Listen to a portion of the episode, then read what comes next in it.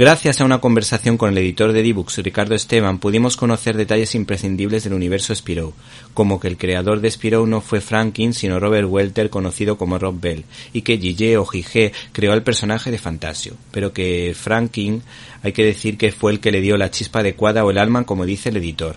A Franklin lo recordamos por haber creado a Gastón el Gafe y a Marsupilami.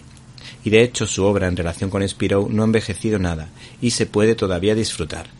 A mí particularmente me encantó la intrigante y divertida La Máscara, también editada en D-Books, lo que me da pie a recomendar este integral, el integral de Franklin, de Spirou y Fantasio, Mm, de 1946 a 1950, que permite conocer la evolución del autor en tan solo cuatro años. Y es que el propósito de la editorial D-Books es que podamos disfrutar poco a poco y año a año de la colección completa del mítico personaje.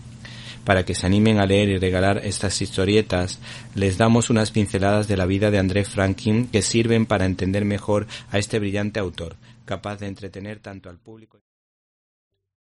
¿Te está gustando este episodio? Hazte fan desde el botón Apoyar del podcast de Nivos. Elige tu aportación y podrás escuchar este y el resto de sus episodios extra. Además, ayudarás a su productor a seguir creando contenido con la misma pasión y dedicación.